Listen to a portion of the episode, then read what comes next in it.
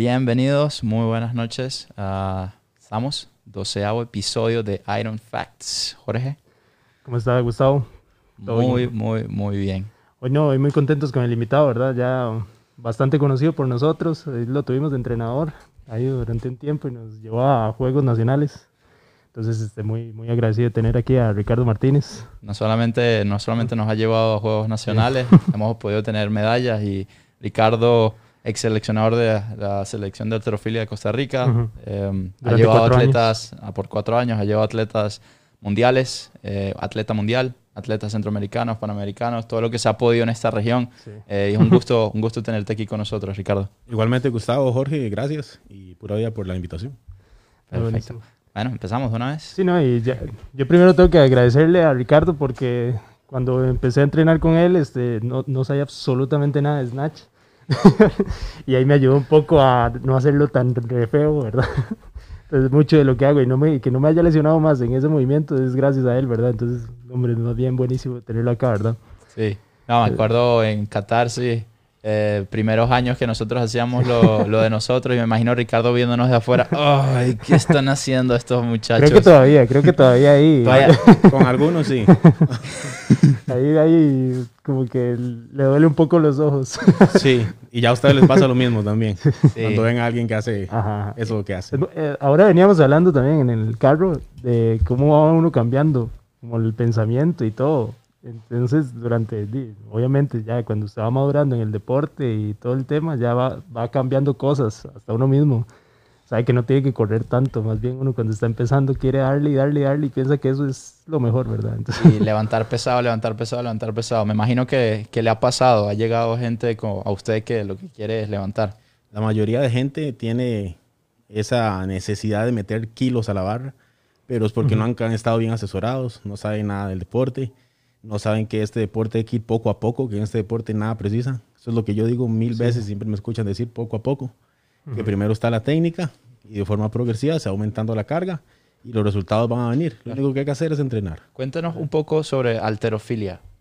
¿Qué, eh, ¿qué es alterofilia? ¿Qué, qué da en sí el deporte? Ok, la alterofilia es el levantamiento de pesas al estilo olímpico.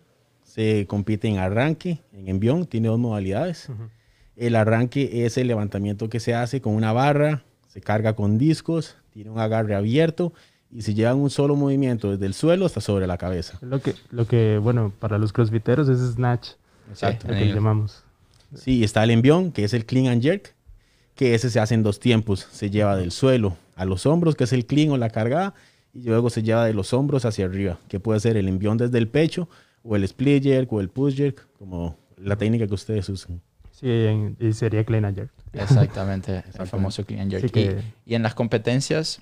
Y también para decir, es que para la gente que, bueno, que es crossfitter es más, es más normal escuchar weightlifting, ¿verdad? O sea, porque aquí todo lo americanizamos. todo, ¿verdad? En Latinoamérica Aquí, bueno, en Costa Rica es muy, muy americanizado, pero en otros términos, por lo menos en España, de Sudamérica sí se usa mucho. Y sí es más especial, me imagino. O sea, obviamente si vas a CrossFit todo va a ser en inglés, pero si ya vas a pesas, a, un, a una federación, es el término en español. Alterofilia o pesas. Así de simple, no dicen weightlifting. Solo Estados Unidos. Solo Estados Unidos, totalmente. Y ahora los crossfiteros. pero bueno, entonces, este, Ricardo, ¿cuándo comenzó un poco como en el alterofilia usted? Yo comencé a los 17 años como atleta, como atleta del Comité Cantonal de Deportes de Heredia en el Palacio de los Deportes. Este, entrené como por 13 años más o menos. Hubo un parón ahí que yo hice planificado porque quería sacar primero lo que era la universidad. Y ese gusanillo que nunca se muere, todos los días lo llama uno a entrenar hasta que ya terminé la carrera. Le di oportunidad al, al entrenador nuevamente, creo que eso fue en 2008 y del 2008 a la fecha no, no puede uno salir de acá. ¿Cómo, ¿Cómo llegaste a los 17 años al alterofilia? ¿Qué... Eso, siempre hay historias así poco raras. Como siempre en los colegios se arma una competencia pulsos. Y resulta que estaban dándole ahí jugando en el aula. Y yo le gané a todos. Al que le gané era ya atleta de alterofilia. Y se sorprendió que yo le pudiera ganar porque él en ese tiempo era una categoría este, 105. Era bastante grande, como de metro 90. Y le gané y él se sorprendió y me dijo, vamos al palacio a entrenar alterofilia. Yo le dije, claro que sí, yo sí sabía que era. Porque antes daban un anuncio en, de alterofilia en, en, la tele. Y uno veía que salía Naim levantando. Y yo siempre había querido, me había llamado mucho la atención ese deporte y yo no sabía que lo daba en Costa Rica. Entonces, gracias a él, que se llama Marco, Marco Beteta se llama, él me dio a conocer el deporte y me llevó al palacio y, y hasta la fecha aquí metido. Y ahí está todavía. Todavía. Y digamos, en las dos facetas, o sea, ya, ya no entrena o ni por hoy o, o sí. Uno intenta, uno intenta siempre entrenar y uno siempre quiere volver. Pero ya cuando uno se hace entrenador, toda la energía de uno que tenía para ponerla en la tarima se va con los atletas. Y es muy difícil porque uno si se pone a entrenar cuando está con los muchachos, mentira que yo los voy a ver, yo estoy en lo mío. Y si uno entrena al final del entrenamiento, ya después de haber pasado por todos, usted está muy cansado. Sí se puede hacer, hay gente que lo hace, pero en el caso mío yo no pude. No, yo no pude. Yo quisiera seguir, quisiera entrenar todos los días, pero ya no se puede, ya, se, murió. De vez en cuando ahí. Sí, no, uno, intenta para, para mantener un poco la salud, digamos. Pero ya así entrenar todo un año seguido, comerse dos macros y probar y controles y todo, ya no, no, puedo. Sí, ya tomarlo en serio, digamos. Sí, no puedo. no, no, no tan esporádico. ¿Qué fue eh, durante esa etapa deportiva que lo mantuvo superándose o queriendo llegar a marcas más grandes? ¿Fue más al nivel competitivo? ¿Fue algo más personal? Normalmente, este, todo el que entra a un deporte es porque ya tiene un gusanillo competitivo. Yo cuando entré a, a, la primera vez dije yo, yo quiero ser campeón nacional. Este, esa fue la primera meta y por dicha tuve suerte de lograrla en el primer año. Después de eso ya precisamente entré a la U y me salí los tres años y medio o cuatro años. Y ya después volví, pero porque uno siente esa necesidad de levantar, uno, uno genera, por decirlo así, una pequeña adicción. Sí. Y el cuerpo se lo pide y después uno siempre tiene el objetivo de levantar más, de superar marcas, de ganar medallas, de ese tipo de cosas, que es lo que lo mantiene a uno. Sí, y no, cuando uno empieza una actividad física, al principio uno va como no sé si por decirlo como por recreativo y por... Ya después uno mentalmente es que le, lo ocupa. O sea, ya usted después de cierto tiempo y de cierta disciplina que hizo, ya necesita estar yendo porque el cuerpo mismo se lo pide. Entonces, por ahí... Y capaz unos que sean más competitivos que otros, que ven que le están ganando en los levantamientos y diga, yo, quiero levantar más que esta persona, seguramente. Sí, e, eso, eso tiende a pasar. En el caso mío, yo cuando volví la segunda vez, digamos, como yo ya tenía un pasado de levantamiento, entonces me fue fácil recuperar marcas, que normalmente es muy fácil recuperar la marca. este, entonces me le fui encima a los que estaban ahí, ya casi que estaba a la par. Entonces los que se picaron fueron ellos más bien. Y esa gente le puso y subió muchísimo el nivel y tanto que me dejaron completamente botado. Y fueron atletas seleccionados, fueron medallistas, fueron muy buenos. ¿A usted sirvió de motivación para esos compañeros? Sí, digamos que ellos fueron más competitivos que yo. Y, y se picaron al ver que llegó Martínez y ya en tres meses ya estaba a la par pero ya después me, me reventaron. Ah, entiendo. Es como por la memoria muscular que uno va guardando ahí un poco. Sí, ya, ya uno, yo ya tenía avanzado mucho de la técnica, muchas, muchas cosas, entonces yo podía retomar fácil, que a diferente de uno, que nunca ha tocado una barra. Entonces por eso se da ese avance rápido al principio y uno recupera la marca. Ya el asunto es superar la marca que se tiene. Claro. ¿Y cuándo ocurrió esa transición? ¿Qué, qué lo impulsó a decir, bueno, ya, ya, ya es momento que... o sea, ¿qué, ¿qué, le gustó de ser entrenador que lo dejó de, de, llevar por el camino atlético? Lo que pasa es que de, yo tuve una lesión en la rodilla y yo intenté, yo fui dulce para lesiones, dulce, dulce, yo no supe lo que es estar tres meses sin lesionarse. Entonces yo siempre tenía parones, retomaba el nivel, me lesionaba, retomaba el nivel y todo eso. Y hubo un punto donde de uno pretendía estar en, en Juegos Centroamericanos, este, San José 2013 Ahí se estuvo cerca como preseleccionado, pero llegó a la lesión. Yo fui uno de los que salió lesionado y lo seguí intentando un poco más, pero ya, ya no di más. Entonces preferí hacerme a un lado porque no podía rendir como yo quería. Claro. Yo quiero quedar entre los primeros tres y quiero quedar de primero. ¿Para qué va a estar de octavo, de quinto, cuarto? Igual eso no pasaba, pero este, ya me pasé al lado de, de entrenador, que fue lo que más me llamó la atención. Ya llevaba tiempo de estar asistiendo al equipo. Uno siempre llegaba, llegaba uno nuevo, entonces uno le enseñaba la técnica, lo iba llevando poco a poco. Entonces ya desde ahí yo ya empecé a quitarme mi tiempo para dárselo a otros. Y durante mucho tiempo fui asistente en, Heredia, hasta que ya decidí formarme, formarme el equipo. Y fue donde ya nació Santo Domingo. Y ya, o sea, usted sentía cuando, como cuando inició a entrenar y todo, no sentía como facilidad, como entender por qué le estaban poniendo a entrenar tales cosas o no lo veía así, o sea, como analizar el, el, la parte del, del, entrenamiento en sí. No, no entiendo la pregunta, Jorge. O sea, como por decirlo... A nivel de, planificación, ya, ya, ya su entrenador le había dado algún... Eh, lo que entiendo por la pregunta de Jorge, no solamente de técnicas, sino fases o planificación ya usted tenía... Como, si se, como que se le facilitaba más entender el por qué estaba haciendo los entrenamientos, no sé. Porque a veces, digamos, hay personas que nada más van y entrenan y, entrenan porque es lo que les pusieron, sino que... Pero ya hay otras personas como que le dan más mente a lo que están haciendo y lo entienden mejor. Es saber, pues, saber por qué de los movimientos. Eso lo da el tiempo, como usted comentó ahora, que ya no es el mismo crossfitero de hace tantos años cuando empezó, ahora el, los años, el entrenamiento, usted va aprendiendo, va este, reclutando conocimiento y usted va viendo todo de una forma distinta. Obviamente nunca va, nadie va a llegar a la primera y va a decir, quiero ser entrenador y ya sé todo esto aquí que allá. Eso va, a costar demasiado. Siempre va a ser probablemente un atleta retirado, un atleta frustrado que quiere este, tener sus mejores logros como entrenador, ya que no pudo como atleta, cosas así. Pero eso lo da el tiempo. Ningún chiquillo de 15 años dice, quiero ser entrenador. eso no va a pasar. Es como uno cuando sí, va agarrando experiencia. Nosotros hablábamos, Ricardo, me acuerdo, hace, un par de días, que usted iba a las competencias y, usted era el único con el cabello negro. Que todos los demás eran, eran ya un poco mayores. Sí, en el caso de, de selección nacional, sí. Digamos, muchas veces yo nunca pasé por entrenador, pasé por atleta porque ya a nivel panamericano, siempre los atletas, los entrenadores sí andan arriba de los 60 años, casi todos, todos con canas o todos calvos, todos señores ya completamente mayores. Y sí, la primera vez que yo vi un entrenador con el pelo negro y joven era, fue uno de Perú, y eso fue en, Manizales, pero de ahí en adelante todos los entrenadores... Ya los dos los confundieron con atletas. A él no sé, pero a mí sí. Inclusive una vez estábamos en un calentamiento en, Barranquilla y yo tenía la par del doctor. El doctor era un señor canoso y había que compartir barra para, para que no tuviera que moverse mucho un atleta Colombia. Entonces llegó el entrenador de Colombia y le dice, profesor, podemos usar la barra, pero no me lo dijo a mí, se lo dijo el doctor.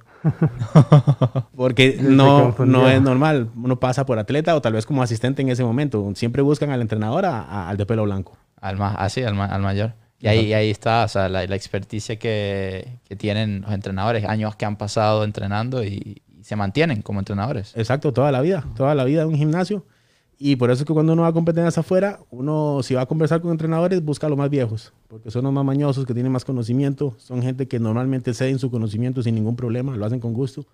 Y ahí es donde uno aprovecha para aprender, porque esas salidas no son para pasear, como piensan algunos, porque no se pasea, es para aprender. ¿Qué tal ese ambiente competitivo? ¿Es amistoso? Ya dentro del área de calentamiento, entre entrenadores, atletas. Sí, es completamente amistoso por lo que él decía, la hora del comedor, a la convivencia en el hotel, ahí usted nunca va a ver un encaramiento, un empujón, un maltrato. Ya cuando se está en competencia, como hay que estar tan concentrados los entrenadores en pizarra y en calentamiento, y el atleta está en lo suyo, obviamente ahí ni se vuelven a ver, ni se saludan, y si tienen que pasar y hacer cambio rápido y meterse al otro, se le meten. Pero obviamente cada quien ya está en modo competencia. Ahí eso, cosas que pasan en el fútbol, empujones, eso a nivel élite en la mayoría de todos los deportes, eso no pasa. a, mí me, me, gustó mucho cuando, bueno, cuando yo tuve la experiencia de competir en Juegos Nacionales, me, me encantó ver como esa parte competitiva y no solamente de, uno como atleta, de estar sentado viendo a los demás calentando a la par de uno, moviendo pesos ahí, que uno medio que está calculando para ver cuánto están levantando, pero ver también a los entrenadores cómo iban y es ese juego de estarse subiendo los pesos, de que llega uno y dice como 100 eh, kilos y el otro va a 101 y, eso, o sea, yo, vi, yo veía tensión y presión entre todos, o sea, porque usted, usted tiene que jugar como decir, ok, puedo tirar esto, pero ya después de esto no. Entonces, y eso, eso lo planifica. Eso, uno siempre lleva la competencia planificada en papel. Eso es lo ideal. Mucho entrenador no cree que dice, la competencia está aquí. Está aquí en el momento, sí, pero uno siempre ocupa una guía. Uno, ocupa, uno tiene que saber realmente cuál es lo, cuánto puede dar su atleta y eso usted lo tiene en el papel, porque no vaya a ser que usted cometa un error, se meta tanto en competencia y lo exija más de lo, suficiente y más bien haga pasar al atleta una mala experiencia a, a, fallar intentos o cosas así. Pero sí se planifica la competencia, absolutamente todos los intentos, ya uno conoce los rivales, ya uno sabe quién puso un peso de mentiras, quién está esperando para hacer un salto y todo eso, ya uno, uno se conoce. Sí, ahí para explicar un poco cómo funciona un poco la parte competitiva de alterofilia se divide por pesos. Ahorita cambiaron las categorías, entonces no me las sé. Las de antes medio me las sabía, pero me sabía la mía. Las otras no. ¿Cuántas hay ahorita? este, sacaron 10 continentales Ajá. y 7 olímpicas. A nivel de Juegos Nacionales, el ICODER escogió las olímpicas. Ah, ok. En el caso suyo, usted ya dejó de ser un 94 y pasó a ser un 96. Ah, Entonces, ok. entonces, si fuesen las olímpicas, ¿en cuáles se dividen? ¿Cuáles ¿cuáles- son esas siete? ¿Cuáles son las siete? Bueno, espero no equivocarme. 5-5. No, 6-1. De ahí son 6-1. menos de eso, de eso para abajo. Ajá. 6-1 en hombres. 6-1 ¿Y en hombres. ¿Y en mujeres? ¿La primera? Este, 49.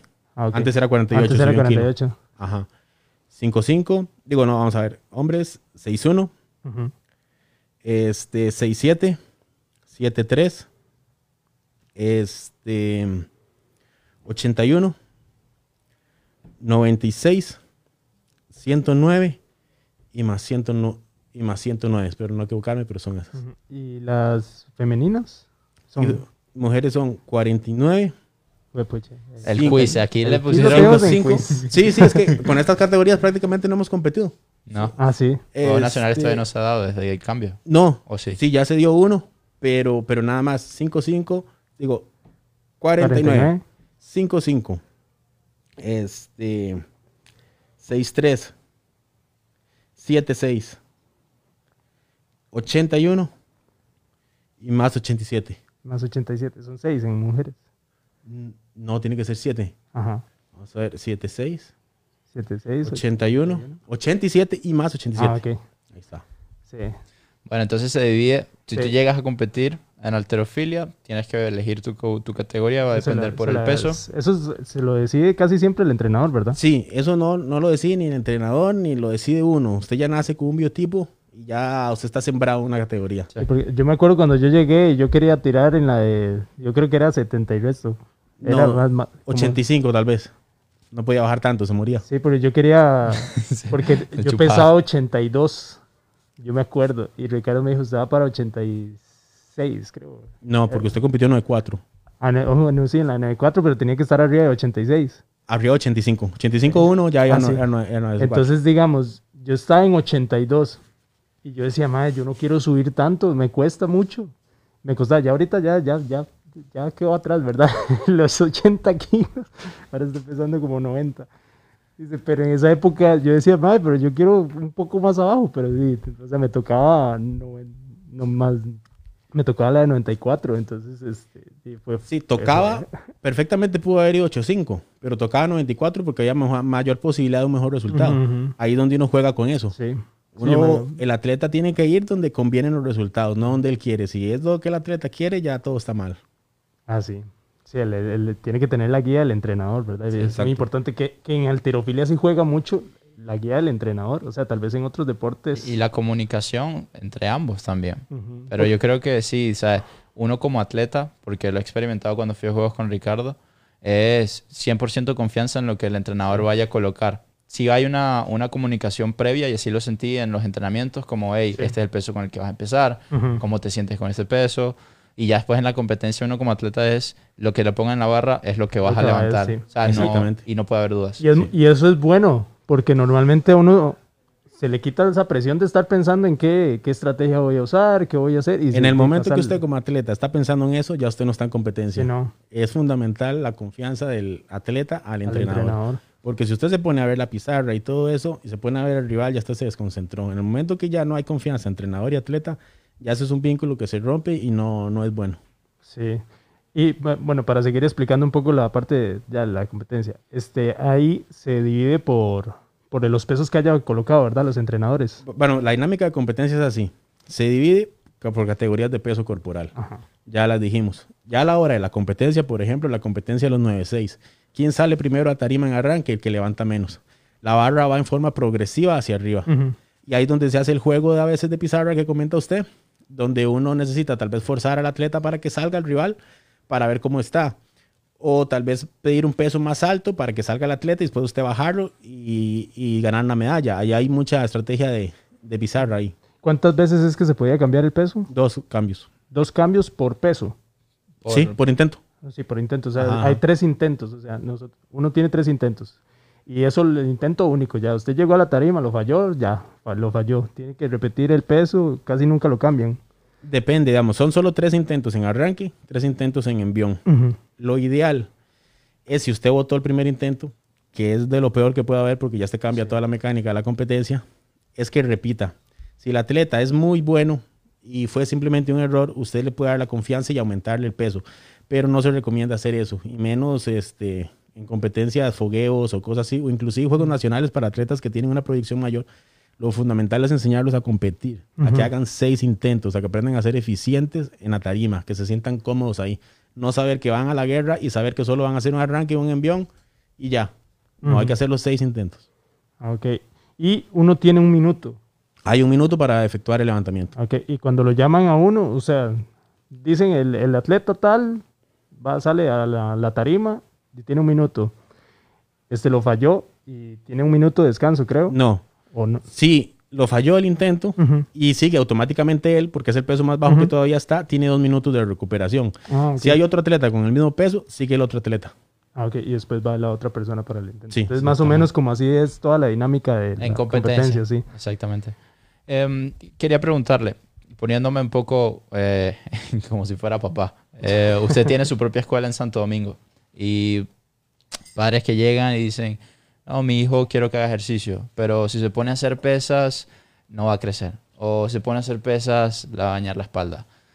¿Qué mito, verdad? ¿Qué, qué opina usted sobre eso? Y, y que, a qué edad uno, como niño, o sea, si uno tiene un hijo, a los hermanos, hermanitas, puede decirle, ve a hacer alterofilia, porque es un deporte, en mi opinión, que lo considero muy, muy esencial por todas las habilidades que uno aprende, explosividad, fuerza, salto, habilidad. Sí, ese es el, el mito que al día de hoy todavía sobrevive, que los atletas se van a quedar enanos, que las mujeres se van a poner muy musculosas, y cuando una mamá dice eso, dice, ¿usted ve aquí algún hombre que tenga el físico de Mister Olimpia?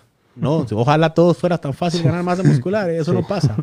Eso es un mito. Con el asunto del crecimiento no hace falta ni lo que yo diga ni lo que yo crea. Ya hay un montón de estudios que demuestran que no afecta al crecimiento, siempre y cuando el atleta se maneje de forma progresiva. La alterofila puede ser tan lesiva como para un chiquito como para uno de 25 años, si no se trabaja con la carga adecuada. Normalmente se están entrenando muchachillos ya desde los 12 años para arriba. Hay excepciones, países potencia, tal vez China, que tienen atletas hasta para tirar para arriba, que usted ve chiquitos de 8 años ya entrenando. Con peso. Eso, con ah, peso. Sí. Ya ahí es diferente, ya ahí ellos pueden darse el lujo de escoger y tal vez eso no es lo más sano. En mi caso yo nunca podría hacer eso porque uno más bien agradece que tiene atletas porque el deporte no es tan popular. Entonces lo poquito que tenemos hay que cuidarlo mucho. En otros países pasa otra cosa. Pero ya con 12 años para arriba, se puede entrenar. La gente cree que porque entrenan alterofilia todos los días van a hacer arranque y envión. No, un chiquito de 12 años perfectamente puede entrenar de dos a tres sesiones semanales, donde perfectamente lo máximo que puede durar son 45 minutos entre ejercicios técnicos y juegos. No todo es ese movimiento vertical del arranque y el envión, del arranque y el envión. Hay muchas cosas más que se pueden hacer porque se trabajan muchas habilidades aparte de lo que es levantamiento para formar al chiquito de una manera adecuada. Y antes de llegar a esos 12 años, ¿qué, ¿qué haría? Porque igual está desde, pongamos, 5 años a los 12. ¿qué, ¿Qué podrían hacer antes de entrar a la alterofilia? Lo ideal, si se pudiese escoger una disciplina deportiva, es que hagan gimnasia. ¿Por qué? Porque inician desde los 3 años normalmente. Y ahí usted mantiene todas sus cualidades físicas, lo que es la flexibilidad, la movilidad. Ya esos chiquitos tienen este, un nivel de proposición muy altos. Ellos entienden perfectamente su cuerpo sin saberlo. Hay muchos chiquitos que uno los recibe y usted le dice, ponga la espalda recta y están todos torcidos. y, ellos entienden, sí, la espalda recta, pero están como una tortuga. Mientras que usted al chiquito, le, al otro chiquito que tiene una base deportiva, le dice, ponga la espalda recta y la pone recta. Este, lo importante es que el chiquito pruebe por muchos deportes, pase por todos los deportes para ganar todas esas cualidades, para que ya él más adelante pueda escoger qué deporte quiere.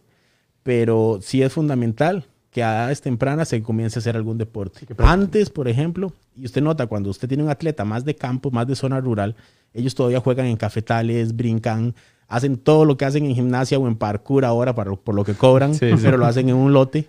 Esos chiquitos son fuertísimos, aprenden rapidísimo y sobresalen sobre los de ciudad, digamos. Sí, a mí, me pasó con, con, mi sobrinito, que yo prácticamente yo lo tenía que agarrar y decirle esto es poner la espalda recta, esto y, hacerlo con las manos, digamos, a él con el cuerpo, porque... Incluso es como tocar el músculo y es, ¿estás sintiendo esto? Sí. Ok, ese es el músculo, eso es lo que es sentir. Sí. Yo, le decía a él, baje así, baje el otro, y no, y, entendió, llegó un punto en donde entendía bastante bien cómo mover un palo de escoba, ¿verdad? Porque sí. le puse peso. Si, si, si, un, si un padre o madre nos está escuchando y y dice, bueno, puede ser que mi, mi, hijo sea bueno en alterofilia. ¿Cuál es la cualidad o la habilidad que usted dice esta persona puede tener futuro en alterofilia? Lo principal desde el punto de vista de un papá es que el hijo haga deporte, no importa cuál sea, que esté sano, que esté alejado de drogas, de malas juntas y todo eso. Ya si uno se puede poner a elegir a ese atleta, uno, uno siempre va a querer un atleta que esté bien proporcionado. No hace falta ni que tenga piernas cortas, ni tronco largo, ni ese biotipo ideal que se busca. se, se busca un atleta proporcionado, que tenga buena flexibilidad, que tenga muy buena movilidad y que sea muy explosivo. Que se haga una prueba de salto y si usted tiene 10 chiquitos y va a escoger solamente 3, escoja los 3 chiquitos que tienen mejor movilidad y que saltan más. ¿Por qué? Porque van a ser más potentes. Ya por, por con, años de entrenamiento, si usted entrena a los 10, esos mismos 3 chiquitos van a sobresalir sobre los otros. Entonces, como uno tiene que aprovechar su trabajo y rendirlo, entonces esa es una forma de escoger, por ejemplo, a alguien que pueda ser bueno en alterofilia. Sí. Es que si uno ve esos movimientos, es saltar con peso. Sea, a veces la gente, la gente no, no, lo asocian, pero es literalmente saltar Sí, con peso. En realidad la alterofilia, bueno, y la- las personas piensan que es solamente fuerza y ya. Sí, y realmente cuando uno lo empieza a practicar, uno se da cuenta que la fuerza, di, obviamente es un factor, pero di, o sea, hay un montón de cosas muchísimo más importantes. Que di, la técnica, cuando usted mejora técnica es cuando empieza a subir los pesos. Este, si uno es muy potente, porque hay gente que sube la barra a pura, a pura potencia, ni siquiera es tanto de fuerza pero se malentiende que la, la alterofilia es solo para fuerza, o sea, ayuda un montón de cosas más y, y son solo dos movimientos, pero son movimientos súper complejos, digamos. O sea, yo, yo recuerdo que cuando yo empecé a entrenar Snatch, yo decía, pucha, es que me tengo que, tengo que ponerme a pensar en, 10 en, en 20 cosas al mismo tiempo, digamos, y es un movimiento que uno dura un segundo. Sí. De- del piso arriba es un segundo en donde usted tiene que pensar en su cadera, en su espalda, en, en los hombros, eh, que ya después de cierto punto donde va la barra tiene que empezar a hacer fuerza con los brazos y todo. Entonces, o sea, es, es muy bueno como para la parte motora también del Sí, cuerpo. eso como todo es una etapa. Uno al principio uno tiene la necesidad de pensar todo porque está aprendiendo. Ya después, repetición tras repetición, meses tras meses, años tras años, ya todo está completamente automatizado. Ya no sé qué pensar eso. Nada más ir a darle al peso, a hacer la marca que toca, porque ya está todo adquirido. Pero al principio todo el mundo Sí, empieza así. sí, uno, y uno se hace un colocho mental. Yo me acuerdo que me decía, póngase la espalda recta. Y yo, ok, voy a la espalda recta, pero bajé los brazos, no sé, o, o no subí cuando tenía que hacerlo. Entonces, eso es muy bueno para la parte motora. Y creo que enseñar técnica de alterofilia también a chiquitos a- a- a- colabora un montón a que se conozcan también el cuerpo, digamos. ¿Cuánto tiempo usted, no sé si tiene un tiempo, ¿no? Eh, a la hora de enseñar técnica, que usted le diga a sus, a sus estudiantes que hey, tienes que pasar por, por ejemplo, un mes con solo el, el PVC o, o un mes solo con la barra. ¿Hay algún tiempo específico o es ya cuando ve que la técnica está muy bien o ya tiene las cualidades físicas fuera del deporte? ¿Qué es lo que usted ve para decirle ya puedes meterle peso? Sí, cada atleta es un, es un ser individual. Hay algunos que avanzan más rápido, otros avanzan más lentos. Los que avanzan más rápido son los que tienen más talento. Este, y cada atleta es distinto. Se puede decir que un entrenador que tenga paciencia en Costa Rica y que quiera enseñar bien la técnica, dar una buena base, puede andar en un mes y medio. Habrá otros atletas, yo tengo una chiquita de 13 años que llevamos tres semanas y ya está haciendo arranques casi que ideales, pero porque tiene 13 años, tiene toda la movilidad, toda la flexibilidad. No es lo mismo que entrene uno de 35 años. Ya ese va a costar demasiado. Pero, pero sí es así. y se logra a edades tan altas poder enseñar técnica y que esa persona aprenda. O sea, digo, que, que ese sea el enfoque y al mismo tiempo se suban marcas. Porque he visto que ya en entrenamientos de personas mayores, sí, se enfoca en técnica, pero ya una persona que tiene, tiene un, un software o una base de, de- de- de técnica ya muy marcada por tantos años, es muy difícil cambiarlo, ¿o no? Sí. Sí, digamos, no solamente una persona mayor. En el caso de ustedes, por ejemplo, que venían con el chip CrossFit, aprende más rápido un chiquito que no sabe nada que a ustedes a esa edad, por ejemplo. Ya teníamos porque, una técnica. Porque había que sacar todas esas malas mañas. Ajá, ajá. Y sí se puede aprender, no importa la edad que tenga. El problema sería que esa persona de 40 años diga, quiero ser campeón centroamericano. No, usted no va a ser campeón centroamericano nunca. Ya- ya- Pero sí se puede aprender. La- Esa persona lo que tiene que tener claro es que tiene que primero trabajar flexibilidad, movilidad, ir muy poco a poco. Es más fácil también entrenar a un atleta joven, porque el atleta joven ignora muchas cosas. No tiene una idea clara ni tan siquiera de lo que quiere, ni tan siquiera por qué está ahí. Tal vez lo trajo un amigo, tal vez le gusta la muchacha que está entrenando. Sí. Entonces es más fácil porque ese atleta joven cree en uno completamente. Ya un atleta mayor de 40 años tiene toda una idea de cómo se supone que deben de ser las cosas. Sí, ok, que usted lo vio raro cuando levantó y dijo, no, es que hoy no, no, no le caigo bien, seguro. O, tiene una idea de cómo es sin saberlo. entonces, entonces, con esos, esos viejos cuesta más porque ellos ya creen que sabe cómo es, porque creen que es por su forma de pensar, que es como ellos creen. Entonces, es más complicado entrenar a un atleta mayor, pero sí se puede y sí se pueden sacar marcas muy buenas. Si es un atleta de 30 años, pero sigue teniendo buenas cualidades y pudo haber sido bueno, va a ser bueno a los 30 y va a ser bueno joven. Pero obviamente no va a tener un nivel tan alto como si hubiese empezado en edad temprana. Totalmente de acuerdo. Así, como que para ser entrenador de alterofilia, ¿qué es un buen consejo que hay que darle, digamos, a los entrenadores, a personas que quieran enseñar alterofilia? O sea? Bueno, que el que está en alterofilia no venga aquí por plata porque no la va a conseguir en ningún lado, menos trabajando en un comité cantonal, que es la principal base de nosotros para formar atletas.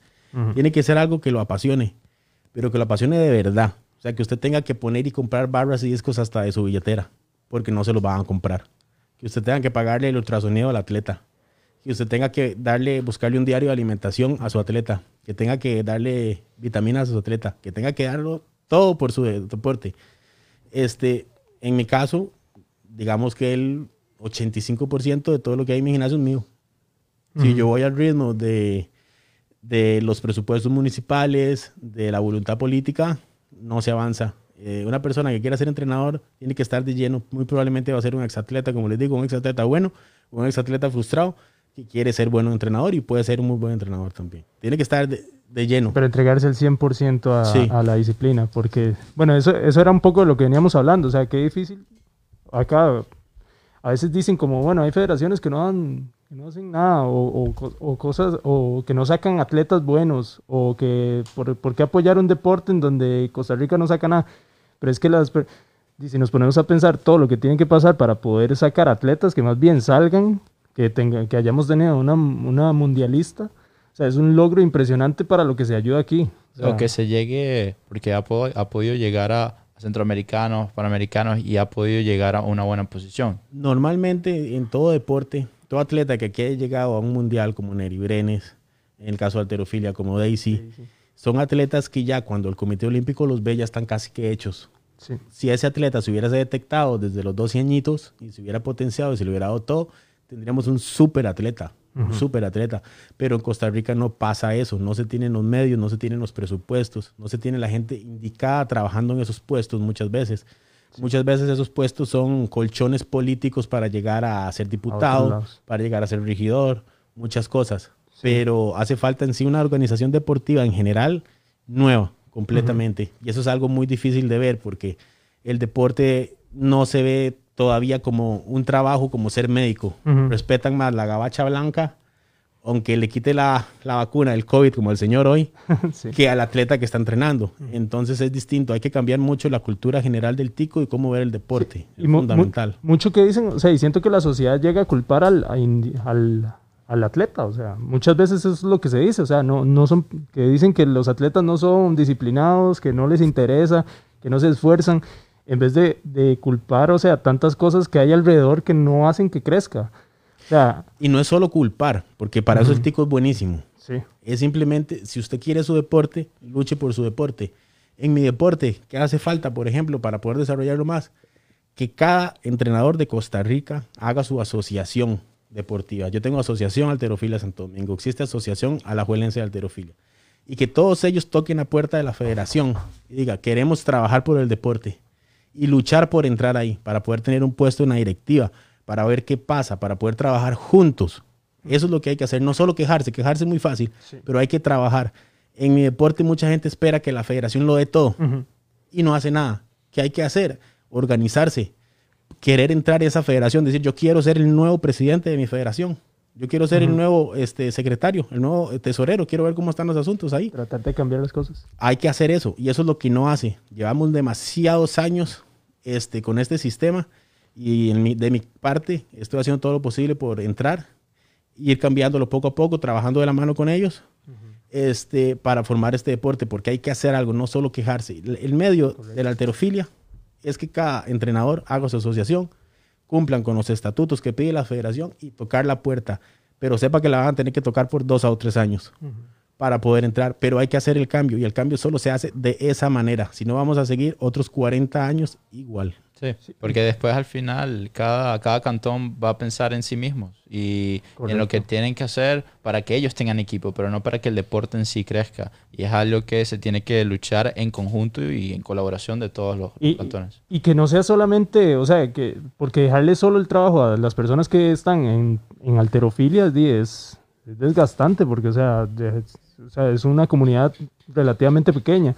Y ahorita la comunidad fitness es muy grande. Y todos en fitness nos hemos alimentado de la alterofilia. La alterofilia ha sido una de las bases de, creo que de todos los deportes del fitness. Entonces, y también nosotros como apasionados del deporte, pues, se ve a todas las personas que les encantan los dos movimientos, clean and jerk, snatch, las personas crossfiteras que también están practicando. O sea, hay que tratar de también apoyar al deporte. O sea, nosotros como, como usuarios de la alterofilia, por decirlo de alguna forma, este, tenemos que tratar de hacer también un cambio y un cambio organizacional y tampoco decir como no, es que no se esfuerzan, o sea, no, o sea, hay un montón de cosas que, se hacen. En, el caso de la alterofilia, por ejemplo, si algo ha hecho crecer la alterofilia ha sido el CrossFit. ¿Por qué? Porque el CrossFit es un producto. Sí, le dio y sí está completamente diseñado para que llegue a un público masivo. Así todo Costa Rica conoció lo que es un arranque y lo que es un envión. Un snatch y clean ayer, porque no dicen ni arranque y envión. Hablamos español, pero lo dicen en inglés. Y decimos libras también. Sí, no, no kilos. Todo está en libras.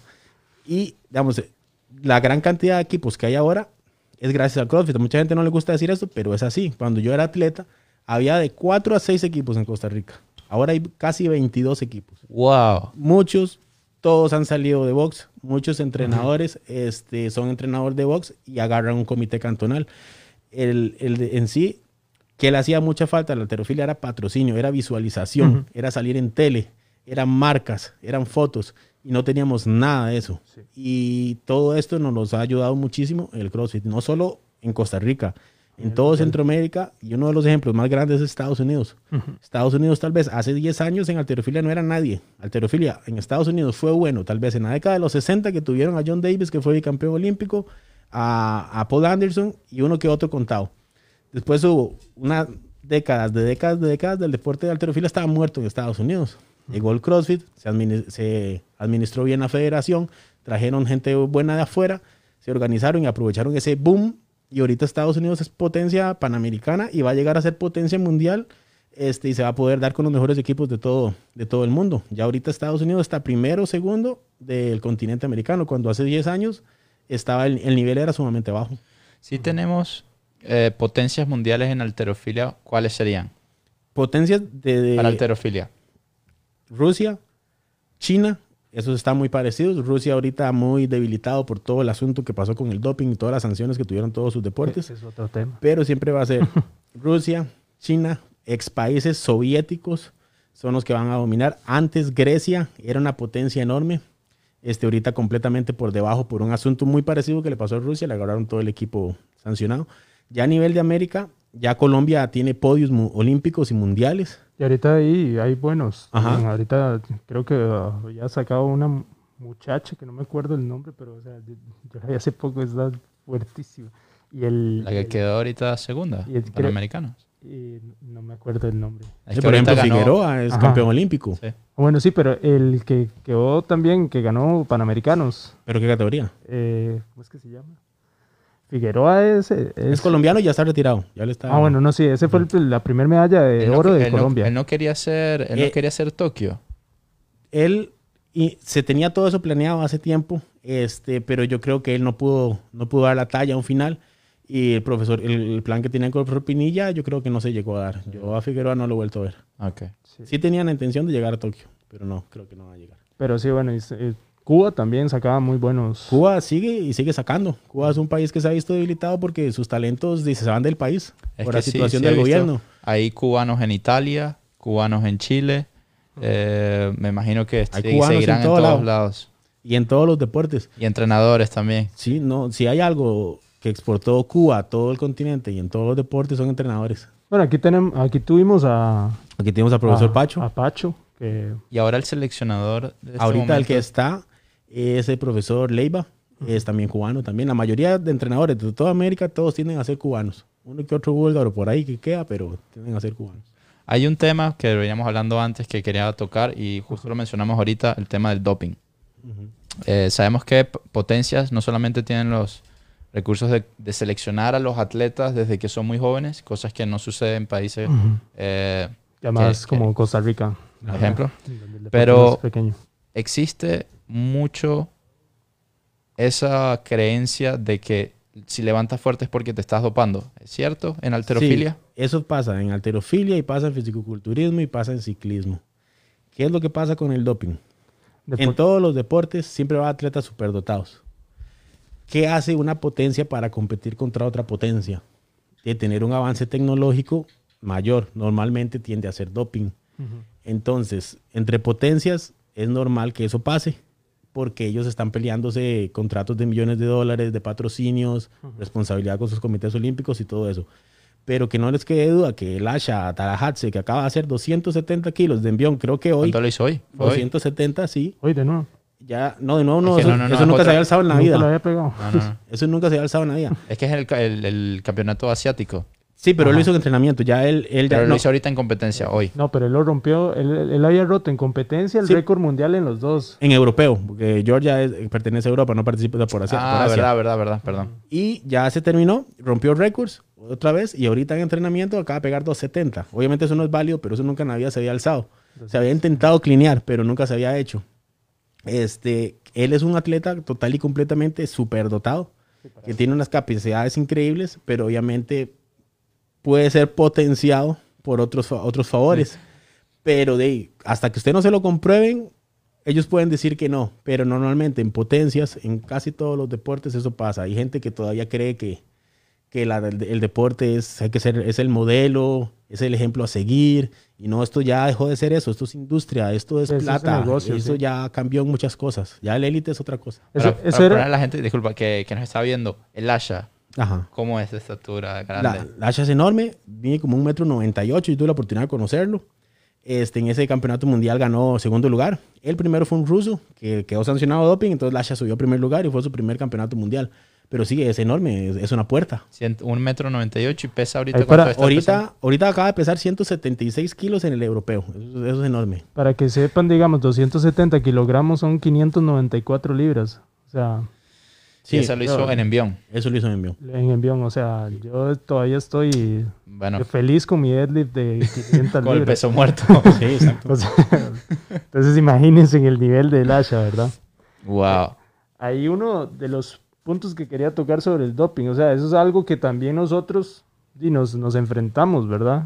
Eh, todas las competencias. Bueno, yo lo que quería decir es que mucha gente por fuera, los envidiosos, porque no dejan de ser envidiosos, dicen, ah, no, eso es un dopado. Y cualquiera le puede decir, bueno, métase lo mismo que se mete él, y levante lo que levanta él. No, él entrena desde los 12 años, él es un superdotado. Él simple, probablemente nunca ha salido, bueno, sí salió dopado como a lo, en etapa juvenil, Asha, pero ahora de momento no ha salido. Este, obviamente él es un superdotado que puede que esté potenciado, pero cualquiera de nosotros nos podríamos meter lo mismo y no vamos a levantar eso nunca en la vida, ni de sentadilla. No. eso es lo que la gente no entiende cuando ve un Mister Olimpia Ah, no, eso es un dopado. Bueno, haga lo mismo y veas igual. No va a poder.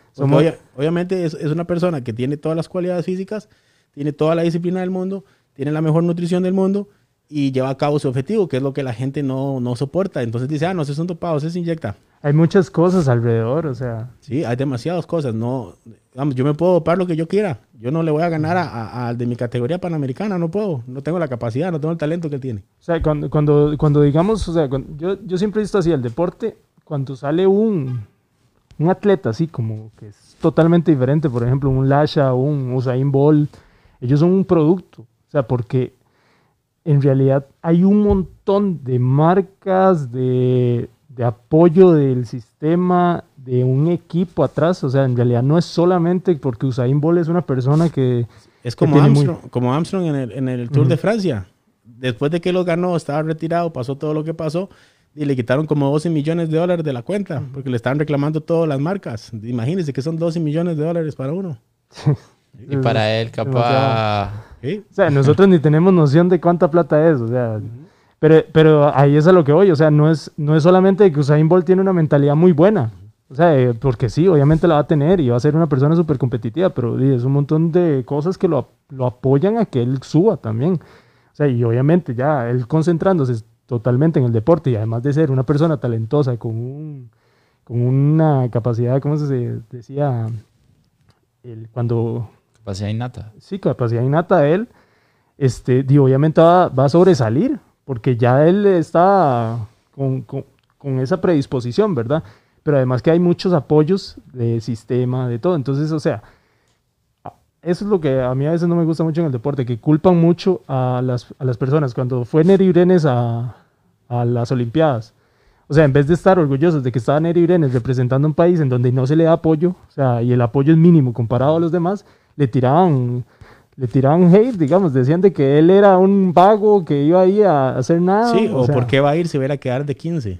O sea, gente no tiene idea de lo que es ser el 15 en una Olimpiada. Sí. Esas son las envidias de la gente que habla por hablar. Sobre el tema del doping, que quede claro que aquí nadie es pro doping ni está a favor de doping. No, no, no. Eso es algo que es completamente ilegal y que es algo que es completamente un riesgo para la salud total. Sí. Mucha gente ahora, por el boom fitness, acuden a esas cosas y ahí ya a los 35, 40 años les va a venir el infarto, porque aunque suene feo, eso, hacerlo bien, no lo hace cualquiera. Eso ocupa todo un equipo médico que esté controlando al atleta. Y es algo que no es saludable. Evidentemente no. es... Aquí nadie está promoviendo el dopaje. Simplemente se está hablando del tema de una manera distinta porque siempre lo toman con pinzas y con la ilusión de que el atleta es, es, es un elegido, es un ángel, no quiebra un plato. No, no. no. No eso, eso sí, para que sepan, o sea, eso pasa en el deporte. Y además pasa mucho eso porque, di, por lo mismo que estábamos hablando, o sea, hay un montón de recursos atrás de lo que es el deporte. O sea, el deporte además de tener toda esa parte romántica que digo yo, que la pasión, el amor eh, hacia el deporte y todo eso, también está el negocio, que es lo que mueve más ahorita. O sea, ya ahorita, lastimosamente, todos los deportes se mueven más por lo que generan que por, que por la pasión que le tienen las personas al deporte. Entonces, lastimosamente, ese negocio hace que quieran ganar más y, se metan en esas, en esas cosas. Exactamente. Exactamente. Ah, y también lo terminan la misma presión que me imagino generan eh, gobiernos, federaciones, eh, y que el entrenador, por más que pues, tiene una presión muy grande en la y, si, y si no entienden, o sea, un poco sobre el doping, también pueden ver Ícaro. Ahí, ah, bueno, sí, en Netflix. En Netflix está Ícaro y ahí se ve toda la, el boom ruso. Todo el boom de, que pasó en Rusia con todas las personas y por qué están sancionados. Bueno, y ahora la, la, Federación de Levantamiento también está un poco movida ahí de entre los directivos. Sí, ahorita la, la, internacional nunca ha estado peor. Este, Se dio el caso este, de que el presidente de la IWF, Tamás Ayán, por todo un estudio que hizo un periodista que se llama el informe McLaren, creo que es que se llama, de, descubrió que el señor estaba recibiendo cualquier cantidad de miles, de, inclusive miles de miles de dólares por encubrir y proteger atletas. este, que tal vez no le hacían pruebas de dopaje en entrenamiento, se las hacían en competencia, ya cuando el atleta lo llevan limpio, claro está. este, y que recibía, recibía sobornos. Este, por ejemplo, todas las sanciones que genera la IWF, que son de 5 mil dólares por dopaje, cada atleta que ha pagado eso, esa plata no se iba en beneficio de la heterofilia, se iba a una cuenta que se llamaba Tamasayan y se le iba al banco el nombre del presidente. Exactamente. O sea, la plata le llega al presidente por cada sanción. Exacto, digamos. Siempre en todas las demás federaciones se castiga al atleta, pero no se castiga al país. En mi caso, de un caso de dopaje, se castiga al atleta y se castiga al país. Hasta que no se pague esa sanción económica, que no tenemos plata para pagarla, porque eso no se puede sacar de un presupuesto público, este, se castiga a todos los demás atletas, no pueden competir. Eso es lo que hacía la IWF para, más allá, para sacar esa, esa plata que él aparentemente se robaba y tanto así fue que lo quitaron como presidente de la IWF y eso no se ha terminado de aclarar porque eso es una cola enorme. Sí, ahí van a hacer todo un mero estudio. Puede ser que sancionen a toda la... Eso sería lo ideal, que sacaran esa lista. Se supone que hay más de 40 atletas élites que están encubiertos, pero esa lista no la han sacado. O sea, esa lista sale y hay alguien que seguramente conocemos. Hay un tal Lasha por ahí. Eso ya se complica porque el deporte, todo deporte, necesita superhéroes. Michael Phelps es un superhéroe, un casi dios de la natación, Usain Bolt, ahorita Lasha. Cada 30 años van sacando uno. Matt Fraser en CrossFit. Ajá, sí, sí.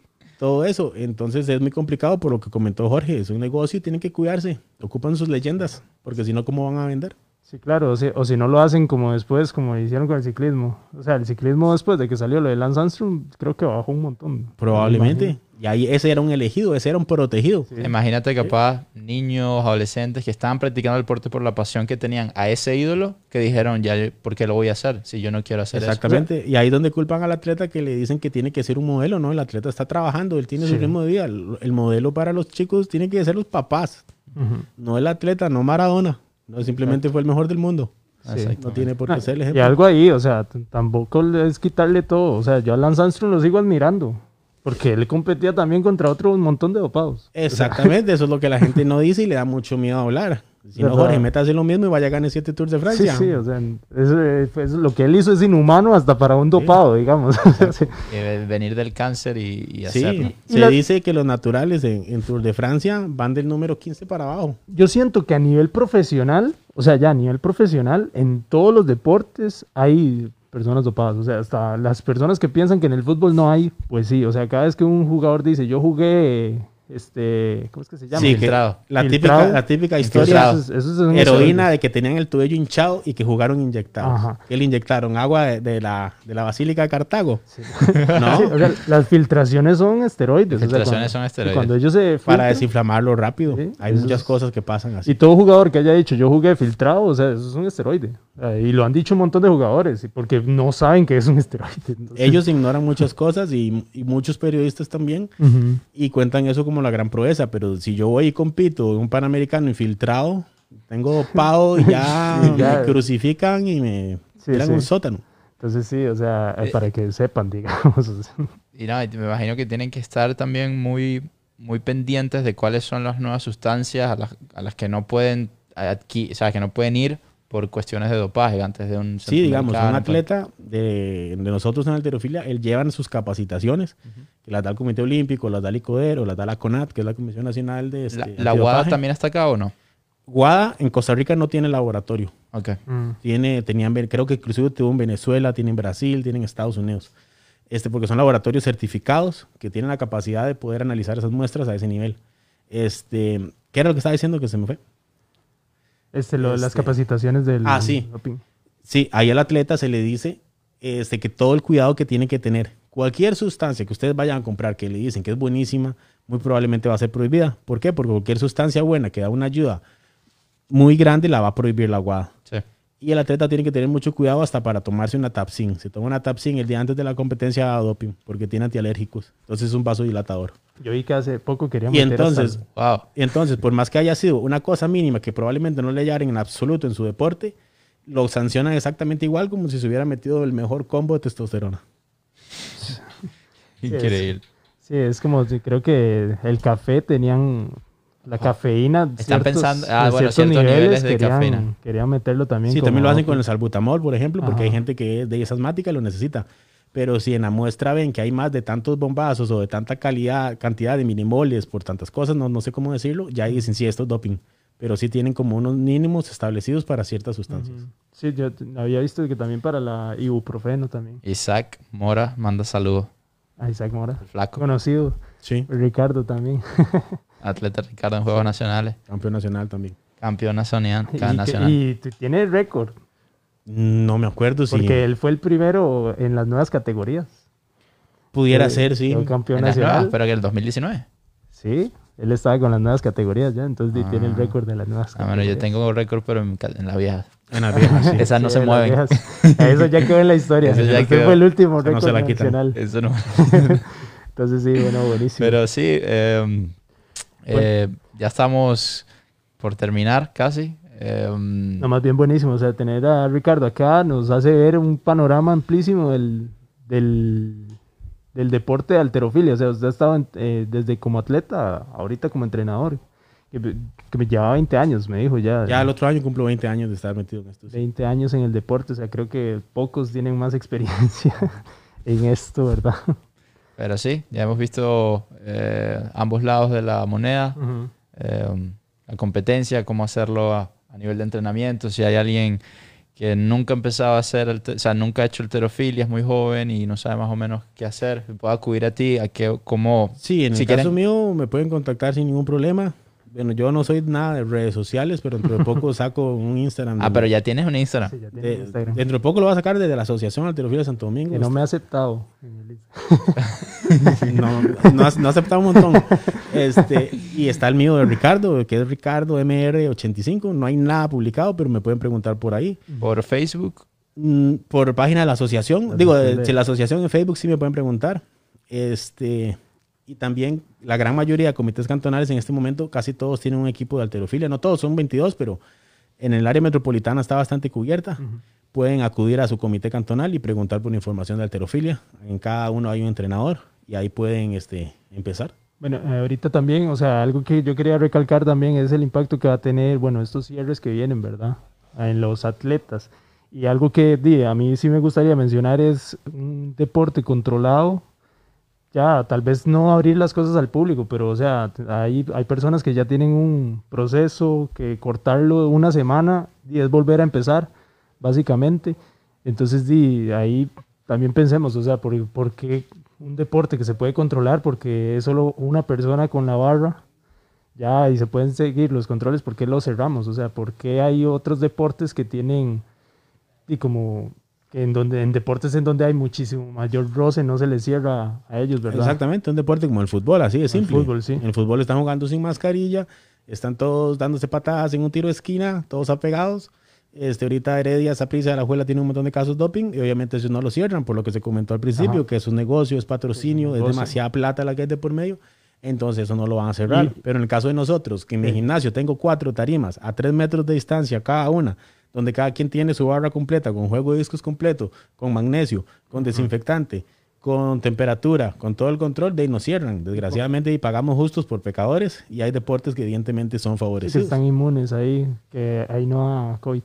Entonces, y no, y también mencionar que, que, o sea, la mayoría de personas que van a la asociación eh, en Santo Domingo, en este caso, a entrenar, son personas de la comunidad y, so- y es pueblo, digamos, que se está beneficiando por, por un beneficio que da este, la municipalidad y ahorita van a estar cerrados, entonces...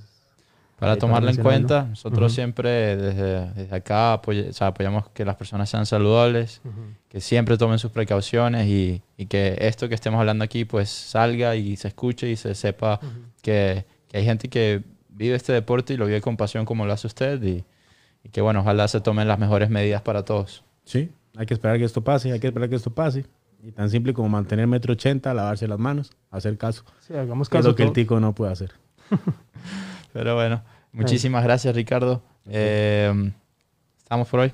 Sí, un placer en verdad tenerlo acá y en realidad y buenísimo, la verdad. Ok, Ya pura saben. vida, gracias a... Ya saben que pueden encontrarlo en la Asociación de Santo Domingo, Ajá. eh, en Facebook. Instagram pronto va, va a sacar una cuenta. Nosotros vamos a estar poniéndolo en nuestras redes sociales y donde nos pueden encontrar Iron Facts. Bueno, estamos ahorita, ya subimos el último capítulo que tuvimos al Spotify con Daniel Suchar también, en donde hablamos también un poco de, también de economía y el deporte, ¿verdad? ¿Sí? Y cómo se mueve ahí. Este, ya está en YouTube y en Spotify nos encuentran como Iron Facts. Este, y también todos los envíos es- quedan grabados en Facebook para que estén ahí viéndolos. O, y en YouTube también. Y en YouTube. Sí, ahí, ahí está todos los envíos y vamos a estar poniendo ahí material. Y que nos sigan, que nos sigan escuchando. Ya vamos a tener más deportes y también no, no tan conocidos y no tan tradicionales para que con- vayamos conociendo un poco de todo. Exacto. Eh, díganos en los comentarios si les gustaría que habláramos de un deporte en específico, algún, alguna persona que quisieran que invitáramos. Y muchísimas gracias, como siempre, a Doer Fitness que nos apoyan Doer Fitness. con este espacio que tenemos acá. Y nada, muchísimas gracias, Ricardo. Buenas noches. Ok, listo. Buenas noches.